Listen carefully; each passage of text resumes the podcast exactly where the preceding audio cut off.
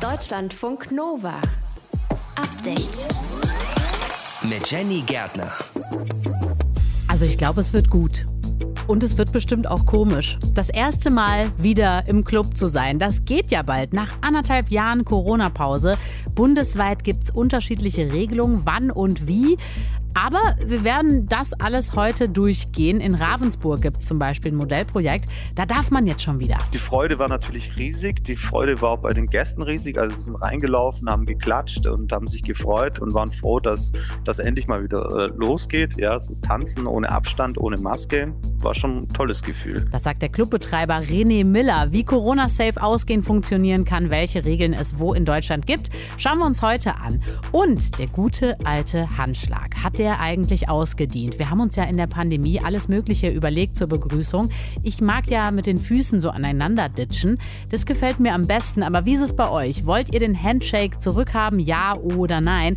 Oder seid ihr vielleicht noch unentschlossen? Für die, die sagen, ich weiß es noch nicht, wir haben mal ein Pro und Contra Handschlag vorbereitet für euch.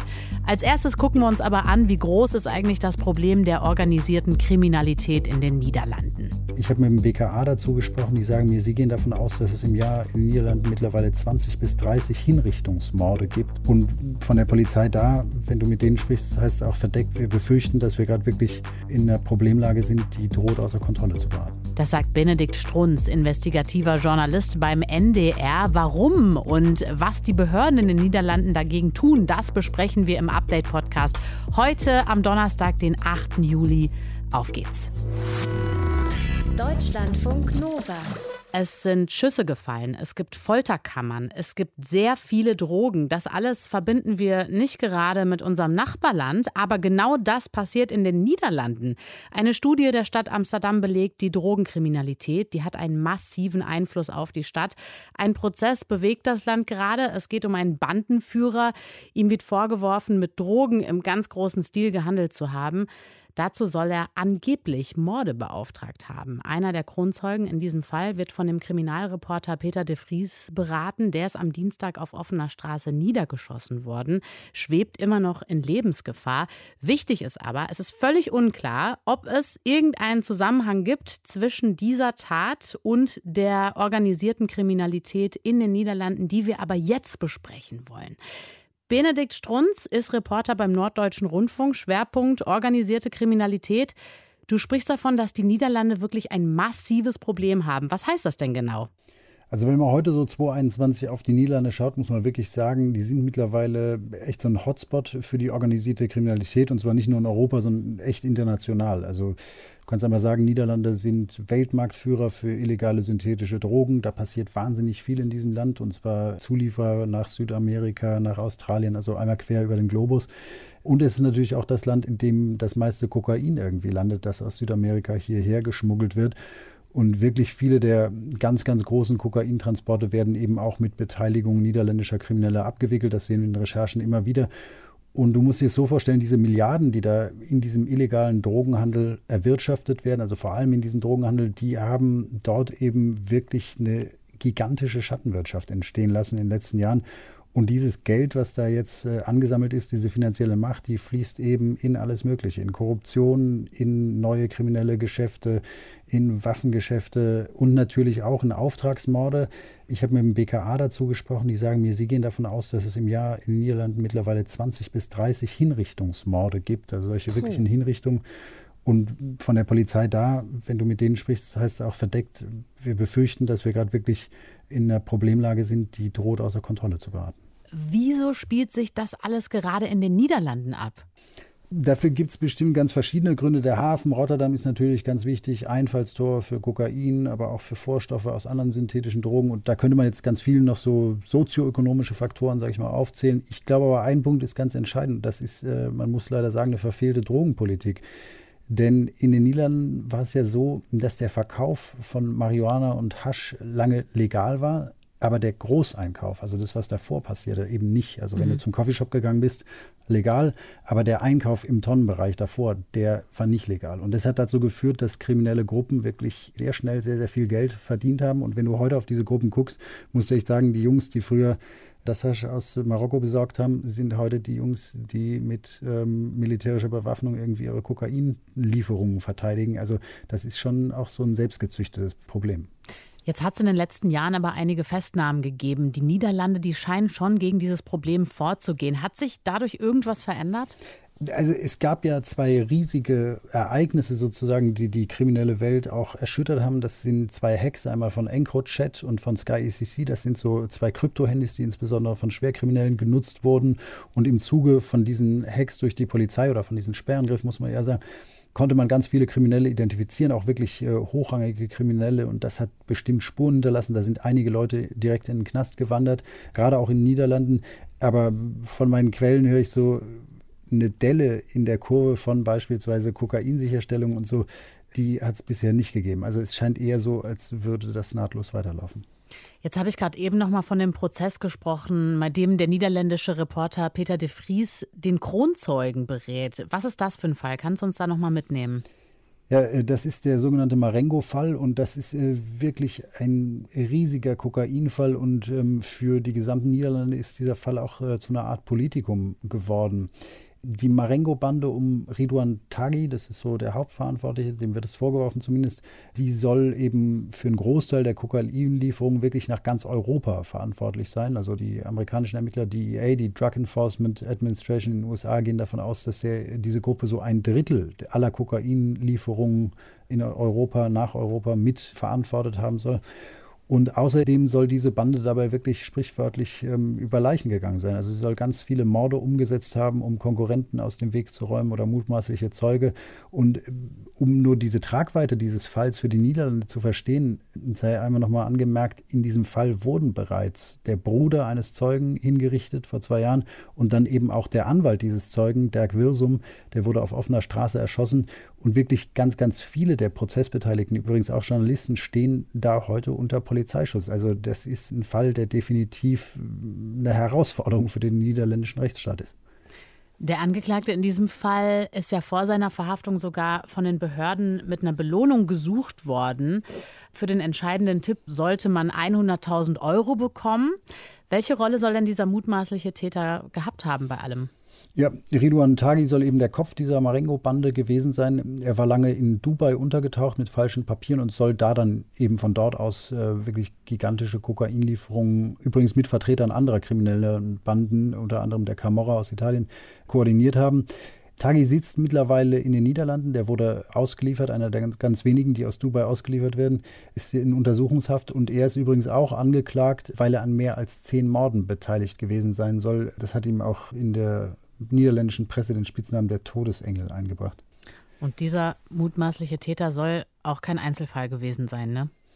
Nein, also diese Marengo-Gruppe ist groß. Aber sie ist wirklich nur eine Gruppe unter vielen. Ich ähm, sehe das immer wieder in unseren Recherchen, äh, dass in den Niederlanden wirklich sehr, sehr viele OK-Gruppen aktiv sind. Also das ist ein Tummelblecken mittlerweile. Du siehst da die albanische Mafia, Westbalkan-Mafia, die Drangheta ganz, ganz stark, Rockergruppen, aber mittlerweile auch kolumbianische Kartelle und das mexikanische Sinaloa-Kartell, äh, die da aktiv sind. Also da bleibt für die Strafverfolgungsbehörden wirklich noch sehr viel zu tun. Das sagt Benedikt Strunz, Investigativjournalist beim NDR, produziert auch den Podcast Organisiertes Verbrechen beim NDR. Und wir haben uns angeschaut, warum die Niederlande so ein Hotspot sind für Drogenkriminalität. Deutschlandfunk Nova. Update.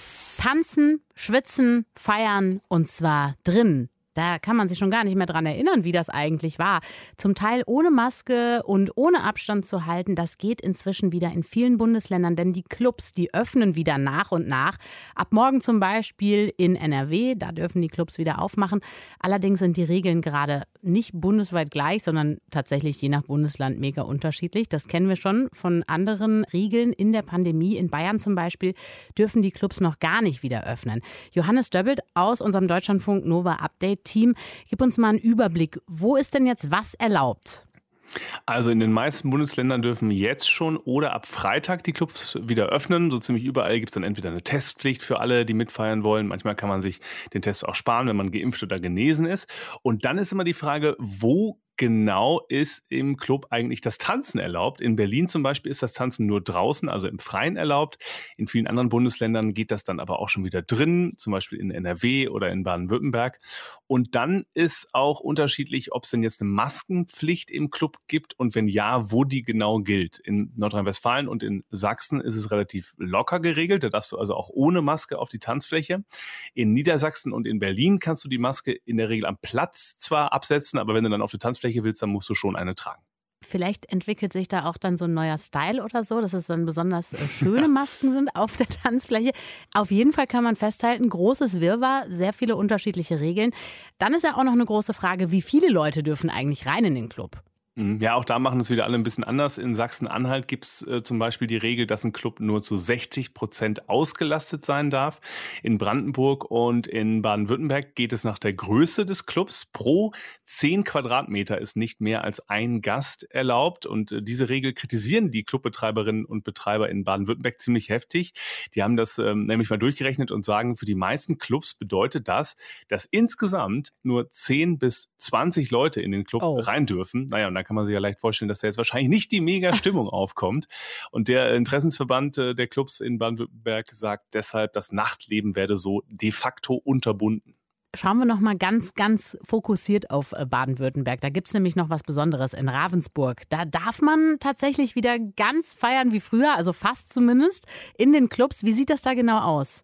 Ja, also wenn man die Videos sieht vom letzten Wochenende, als das Ganze gestartet ist, denkt man echt erst, das kann doch auf keinen Fall im Juli 2021 gedreht worden sein. Äh, ist aber so, ähm, in den beiden Clubs in Ravensburg dürfen gerade tatsächlich wieder sehr viele Menschen eng an eng und ohne Maske zusammen feiern.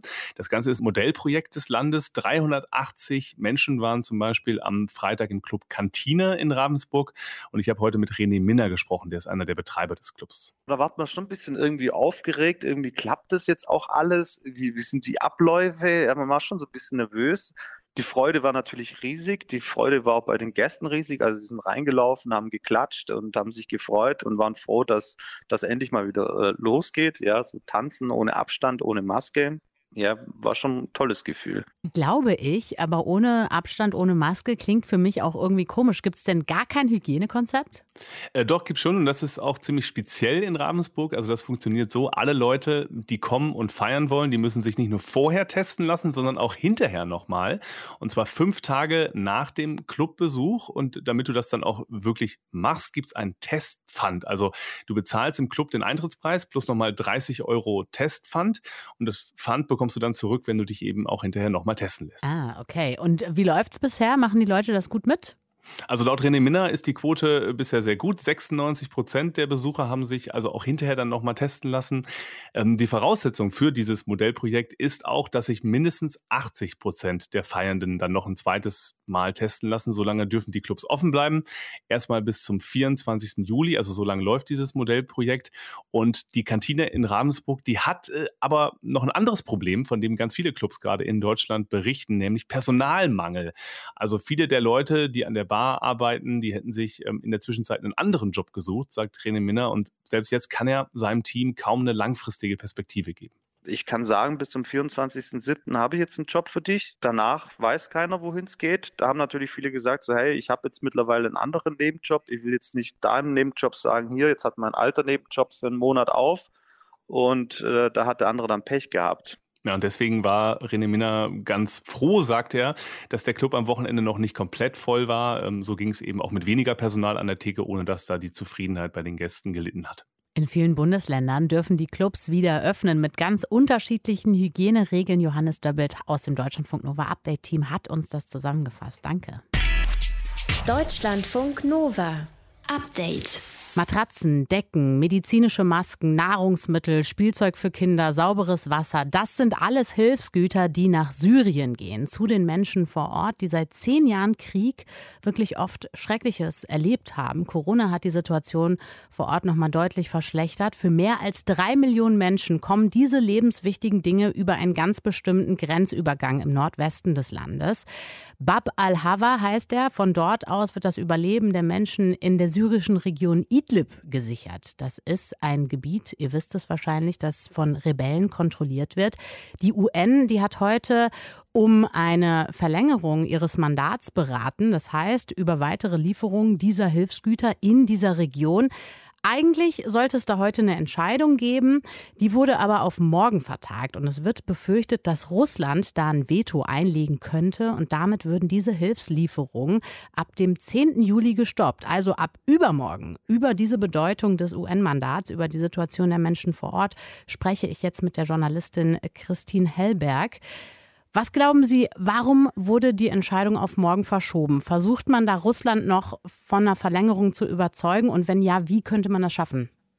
Das sind ganz schwierige Verhandlungen, die da gerade in New York stattfinden. Wir wissen, dass Russland ja heute schon einen Entwurf für eine Resolution abgelehnt hat. Nämlich hatten Irland und Norwegen vorgeschlagen, dass man nicht nur diesen Grenzübergang Babel-Hauer, der die Versorgung von Idlib sichert, nochmal verlängert, die Möglichkeit, dort drüber Hilfe zu liefern, sondern dass man auch einen weiteren Grenzübergang, nämlich El Yarubie, der den Nordosten des Landes, den kurdisch verwalteten Nordosten des Landes versorgt über den Nordirak, dass man den wieder eröffnet. Der war letztes Jahr geschlossen worden durch ein russisches Veto. Das waren also die Forderungen, die da heute im Raum standen und das hat Russland erstmal abgelehnt. Und jetzt denke ich, ist die Taktik eben erstmal mehr zu fordern, damit am Ende das Minimale gelingt, eben dass Russland zustimmt, dieser Verlängerung des Mandats für Babel Hauer und die Provinz Idlib. Das einzige Druckmittel, das eigentlich der Westen anzubieten hat, also die westlichen Weltsicherheitsratsmitglieder, ist Geld. Denn 90 Prozent der humanitären UN-Hilfe wird finanziert von den Europäern und Amerikanern. Und die könnten sagen, wir setzen unsere Hilfe erstmal aus, wenn Russland sich weigert, die Menschen in Idlib weiter zu versorgen. Russland möchte ja, dass die gesamte humanitäre Hilfe von Damaskus aus kontrolliert wird, also durch Machthaber Assad. Damit soll die Souveränität des Landes wiederhergestellt werden, heißt es. Hilfsorganisationen bezweifeln allerdings, dass das funktioniert. Warum? Das Regime benutzt ja die humanitäre Hilfe schon seit Jahren als Druckmittel, um Gebiete zurückzuerobern. Das heißt, das Regime verstärkt eigentlich ganz gezielt die Not der Menschen in all jenen Gebieten, die es nicht selbst kontrolliert. Das ist so eine Art von kollektiver Bestrafung und dann müssen sich die Menschen unterwerfen. Und die Hälfte der Menschen, die da in Idlib leben, sind ja intern Vertriebene. Das heißt, die haben das alles schon mal erlebt, diese Strategie des Aushungerns und des Abriegelns. Wir wissen außerdem, dass das Regime auch UN-Hilfsgüter verkauft. Wir sehen immer wieder, dass Hilfsgüter ankommen bei regimenahen Milizen zum Beispiel. Das heißt, das Assad-Regime bedient damit damit auch die Interessen der eigenen Verbündeten, der loyalen Unterstützer, der Geschäftsleute, die Assad da an der Macht halten. Und wir wissen auch ganz genau, was passiert, wenn diese Cross-Border-Hilfe, also diese grenzüberschreitende Hilfe ausgesetzt wird. Denn das haben wir ja letztes Jahr schon gesehen. Da wurde ja zum Beispiel El Yarubiyeh geschlossen, dieser Grenzübergang für den Nordosten. Und seitdem ist die medizinische Versorgung in den Kurdengebieten ganz schlecht geworden. Es werden nur noch ein Drittel der medizinischen Einrichtungen überhaupt versorgt. Und Ärzte ohne Grenzen hat gerade Alarm geschlagen, dass zwei zwei Covid-19-Zentren geschlossen wurden, weil die auch keinen Nachschub mehr haben, eben an Sauerstoff und Tests und äh, Schutzanzügen zum Beispiel. Also die Lage verschlechtert sich überall dort, wo nicht mehr grenzüberschreitend geholfen werden kann, weil das eben gar nicht im Interesse von Damaskus liegt, diese Gebiete zu versorgen. Also diese Cross-Line-Hilfe, konfliktlinienübergreifend, also von einem Gebiet ins andere, daran hat Damaskus überhaupt kein Interesse. Wie wichtig wäre ein weiteres UN-Mandat für die Menschen und ihre Lebenssituation? Und kommt es da auch zu Kämpfen zwischen Rebellen von Truppen von äh, auch Präsident Bashar al-Assad? Ja, es gilt offiziell eine Waffenruhe in Idlib seit März letzten Jahres, aber es gibt immer wieder Angriffe der syrischen Luftwaffe und auch der russischen Luftwaffe. Zum Beispiel im März wurde ein Krankenhaus getroffen in El Tadeb. Dabei wurde auch ein Fuhrpark getroffen und eben die Versorgungswege in die Türkei. Im Juni hat sich das Ganze nochmal zugespitzt. Im Süden der Provinz gab es Luftangriffe, wo auch immer wieder Zivilisten gestorben sind. Und die Lage, die humanitäre Lage ist eben total katastrophal. Also wir haben ja auch wirklich äh, Druck der internationalen Hilfsorganisationen, die sagen, vier Millionen Menschen leben in der Region, 2,4 Millionen Menschen sind angewiesen auf Nahrungs Nahrungsmittelhilfe jeden Monat und alleine dieses Welternährungsprogramm der Vereinten Nationen versorgt jeden Monat 1,4 Millionen Menschen mit Lebensmittelkörben. Und die Schätzungen sagen, dass also, wenn das andere NGOs übernehmen wollen würden, dass die höchstens 300.000 Menschen versorgen könnten. Das heißt, mehr als eine Million Menschen leiden Hunger ab nächsten Monat oder eigentlich ab jetzt, ab übermorgen, wenn die UN-Hilfen nicht mehr ankommen. Wenn Russland jetzt morgen sein Veto einlegt, was wäre dann zu tun? Gibt es Alternativen zur UN-Hilfe? Ja, das ist natürlich äh, ein ganz schwieriges Thema. Also erstmal müssen wir uns klar machen, dass, wie gesagt, die Hauptgeber dieser Hilfe, dieser humanitären Hilfe ja die Europäer und die Amerikaner sind. Das heißt, eigentlich muss auch die Bundesregierung zum Beispiel sicherstellen, dass diese Hilfe dort ankommt, wo sie gebraucht wird. Und es gibt zivilgesellschaftliche Organisationen, die jetzt fordern, dass man dann eben nicht mehr mit den UN-Organisationen arbeitet, sondern mit internationalen großen Agenturen, zum Beispiel der deutschen GIZ, der Gesellschaft für internationale Zusammenarbeit, die auch übrigens im Süden Süden der Türkei schon viele, viele Jahre ist, die Kontakte hat in der Region, die dort eigentlich Entwicklungszusammenarbeit fördern sollte, die könnte da einspringen mit anderen internationalen Organisationen. Deutschland ist der größte bilaterale Geber. 939 Millionen Euro geben wir da aus, allein in diesem Jahr für humanitäre Hilfe in Syrien. Und deswegen ist eben die Forderung, dass man sagt, okay, wir machen es ohne UN-Mandat. Wir setzen uns darüber hinweg. UN-Hilfe braucht kein Mandat des Weltsicherheitsrates, denn sie ist unparteiisch, sie ist dringend notwendig. Und da sollte die Generalversammlung aktiv werden und wenn der Weltsicherheitsrat in diesem Punkt versagt. Und man sollte eben diesen Spieß gegenüber Russland umdrehen und sagen, so, wenn ihr das nicht erlaubt, dass Idlib weiter versorgt wird und auch die Kurdengebiete über den Grenzübergang in den Nordirak, dann stellen wir unsere Hilfszahlung an die UN ein.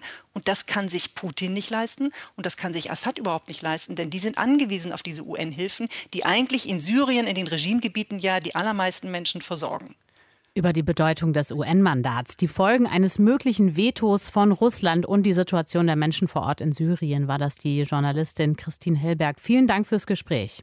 Ich danke Ihnen. Deutschlandfunk Nova. Update. Wenn euch was tierisch aufregt und ihr ein Thema so völlig ungerecht findet und dann kommt das hier. Herr Merz, wie halten Sie es mit dem Gendern? Äh, Frau Will, mit allem Respekt vor diesem Gesetzesentwurf. Aber wir haben im Augenblick ein paar andere Probleme, die wir lösen müssen. Friedrich Merz hier zu Anne Will und sagt dann einfach, wir haben andere Probleme oder sowas wie gestern Abend bei dem Brigitte-Interview mit Armin Laschet. Ich glaube, wir haben in Deutschland im Moment andere Themen als die, die der Kandidat da angesprochen hat. Also ob Gendern, Rassismus, Mieten, egal was, am Ende bleibt dann sowas wie, ja, wir haben größere Probleme oder andere Probleme und das killt doch ehrlich gesagt jede Diskussion. Was können wir dem entgegensetzen? Moritz Kirchner ist Psychologe und Rhetoriktrainer. Moritz, ganz ehrlich, wir haben doch gerade nicht größere Probleme, oder? Das ist doch jetzt genau dieses Thema. Naja, es gibt sehr viele Themen, die relevant sind. Wir erleben gerade, dass die Klimakrise sich wirklich ausweitet. Wir haben knapp 50 Grad in den USA. Wir haben natürlich das Thema äh, Rente bzw. demografischer Wandel, was sehr groß ist. Wir haben gerade das Problem, dass wir einen Wahlkampf haben, der wirklich auf schmutzigstem Niveau geführt wird. Und was hier passiert ist, dass wirklich klassisch ein Wahlkampf entpolitisiert wird. In dem Moment, wo ich eine Hierarchie von Problemen einbaut, sage, wir haben Wichtiges, versuche ich das Thema aktiv zu unterdrücken und damit über bestimmte Inhalte nicht zu sprechen. Aber selbst dann kann man immer noch antworten, ich finde, die Politik sollte sich um alle wichtigen wichtigen Themen kümmern und nicht nur um das Wichtigste. Und natürlich kann man auch immer ganz klar sagen, das ist ihre Priorität. Aber die Priorität ist von Millionen Menschen eine andere. Das ist schon mal gut. Also quasi, das ist ihre Priorität. Ist aber ja, ja auch so eine Art Whataboutism, ne? so ein Ablenkungsmanöver, oder? Absolut. Es ist ein indirektes und negatives Ablenkungsmanöver, weil ich sage ja nicht, was die anderen Themen sind, sondern möchte versuchen, von dem abzulenken. Es ist vor allem ein Trick, mit dem man versucht, Themen, die unangenehm sind, siehe in dem Fall das Thema Maß und das Thema Gendern, davon abzulenken. Das sollte man den Leuten nicht durchgehen lassen. Wenn mich jetzt ein Thema richtig auf die Palme bringt und dann fällt dieser Spruch, wie reagiere ich denn dann am besten? Das Schöne ist, es gibt gleich fünf Strategien, was man machen kann. Die erste ist die konfrontative Gegenfrage. Zu sagen, welches Thema ist denn das Wichtigste? Sodass ich die Gegenseite erklären muss.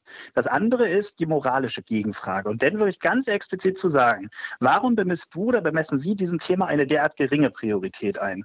Die dritte Strategie ist, dass man auf die übergeordnete Ebene geht und sagt, falsch, das ist falsch, was Sie sagen. Es geht nicht nur um Maßen, sondern es geht um die Frage, wie sich die CDU von der AfD abgrenzt. Oder es geht nicht nur um das Gendern in der Sprache, sondern es geht darum, wie wir Gerechtigkeit herstellen zwischen allen Leuten. Das heißt, man geht auf eine übergeordnete Ebene und schafft dem Thema so mehr Gewicht. Das vierte ist die Abwertungsstrategie. Die funktioniert so, dass man sagt, wissen Sie, Sie kümmern sich auch um die anderen Themen nicht und jetzt wollen Sie dieses Thema auch noch abwerten. Und das fünfte ist die sogenannte Maulwurfstrategie und die ist eine schöne Gegenfrage und sagt, was genau ist Ihr Maßstab, die Priorität so zu setzen? Der Maulwurf, der gräbt sich nämlich in die Prämissen der Argumentation ein und zeigt dann auf, dass die meist sehr, sehr wackelig sind.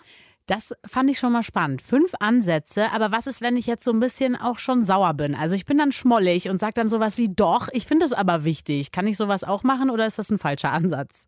In dem Moment, wo ich das so formuliere, doch, ich finde das aber wichtig, klingt das in der Tat schmollig und das ist nicht souverän. Sondern man macht das einfach so, dass man sagt, ich finde das wichtig, weil. Und dann muss eine gute Begründung kommen und dann wirklich nochmal die Gegenfrage stellen, vor dem Hintergrund dieser Begründung, warum hat das für Sie nicht die Priorität?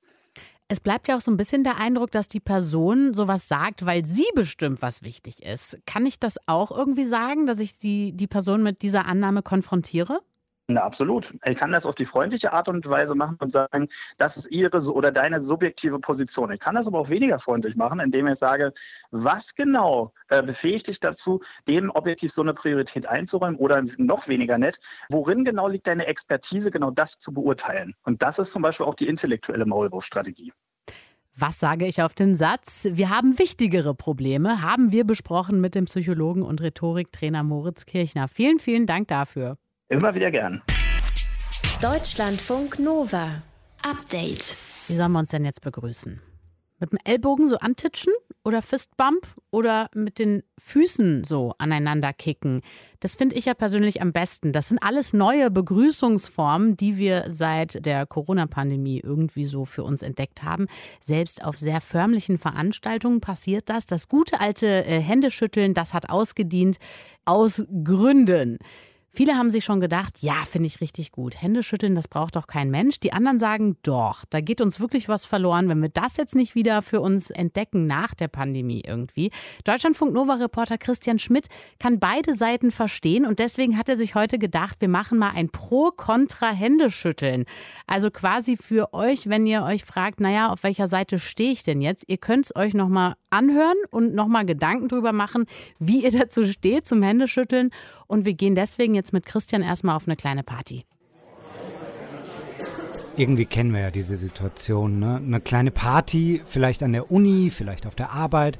Man sieht den Kollegen vom anderen Team, lange nicht gesehen, aber eigentlich ganz nett. Für so Umarmen kennt man sich nicht genug. Und jetzt? Das Händeschütteln? Ist ja ideal, als Kompromiss. Nicht zu überschwänglich, aber auch nicht zu distanziert. Deshalb wurde sie auch erfunden, erklärt Jael Adler. Sie ist Ärztin und Buchautorin. Berührung ist etwas, was Menschen verbindet, nicht nur körperlich, sondern auch Nähe schafft. Vertrauen schafft. Man merkt, dass der andere keine versteckte Waffe in der Hand hat. Das ist eine ganz wichtige soziale Funktion des Händeschüttelns. Vertrauensbildende Maßnahme, Nähe, Verbundenheit ein gutes Gefühl, Stressabbau. Das ist die Idee schon seit der Antike. Ich zeige dir meine offene Hand, ich habe nichts zu verbergen, ich mag dich.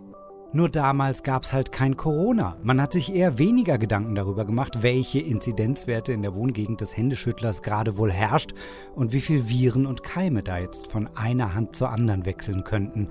Aber da kann Adler Entwarnung geben. Hände sind keine Pandemietreiber, sondern Lachen, Anhusten, nah miteinander sprechen mit Austausch von Spucki-Tröpfchen oder Knutschen.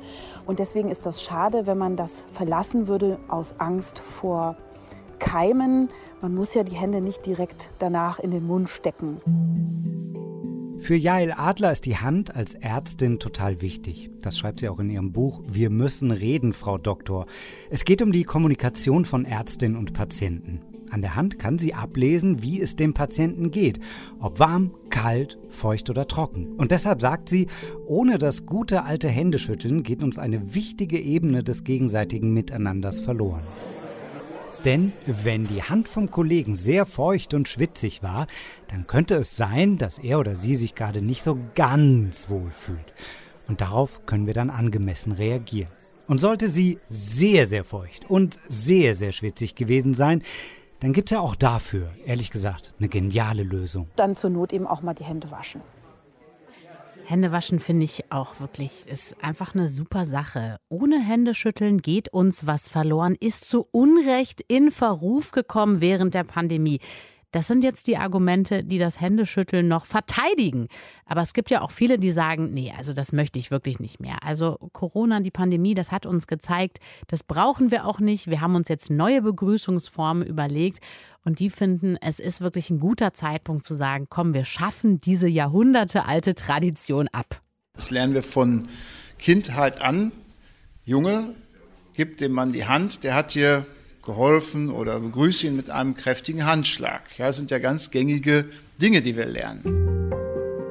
Das sagt ein Kardiologe aus dem Augusta Krankenhaus in Bochum. Da hat man als erste Einrichtung in Deutschland 2014 das Händeschütteln verboten. Ärztinnen und Ärzte, auch das gesamte Pflegepersonal, die waren angewiesen, den Patientinnen nicht mehr die Hand zu geben. Wegen der Keimgefahr, sagt Arlen Mahles. Er ist im Bochumer Krankenhaus für Hygienefragen zuständig. Unsere Hände sind unser Hauptwerkzeug, mit denen wir arbeiten. Und wenn man sich die Haut genau anschaut, sieht man in etwa, dass 180 verschiedene Mikroorganismen so auf der Haut beheimatet sind. Das sind etwa eine Billion Bakterien, die wir so auf unserer Haut mittragen. Es ist also ordentlich was los auf unserem Körper und damit auch den Händen. Bakterien gehören einfach zu uns. Die meisten sind auch ganz problemlos, aber es gibt eben auch eine gehörige Anzahl an Bakterien und Pilzen und Viren, die uns krank machen können. Und offenbar sind wir Menschen gute Gastgeber in der Hinsicht. Denn Seife, ja, Seife könnte helfen. 30 Sekunden Hände waschen würde genügen, die Keime loszuwerden. Machen wir aber nicht, sagt Allen Males aus dem Bochumer Krankenhaus.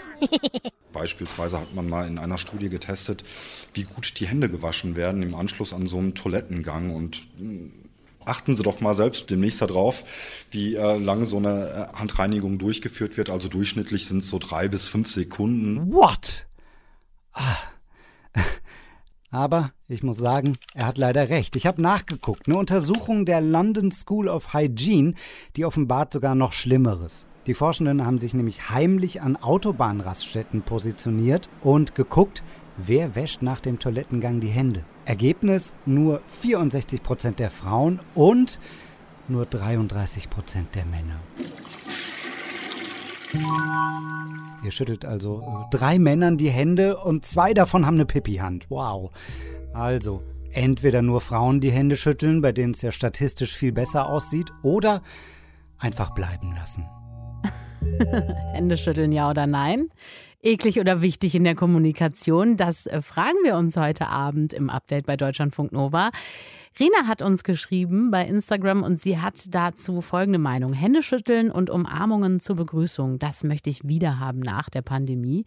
Sie findet allerdings diese Bussis zur Begrüßung blöd, also die braucht sie nicht mehr. Und Ella sagt, also Hände schütteln findet sie einfach eklig, fand sie auch schon vor Corona hat sie keine Lust drauf, dass das wiederkommt. Ja, jetzt in der Phase der Corona-Entspannung fordern es aber manche, die Rückkehr des Händeschüttelns. Wir haben deswegen mal geguckt, Pro und Contra abgewägt. Deutschlandfunk Nova-Reporter Christian Schmidt hat es für uns gemacht. Deutschlandfunk Nova.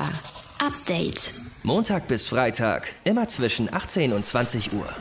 Mehr auf deutschlandfunknova.de.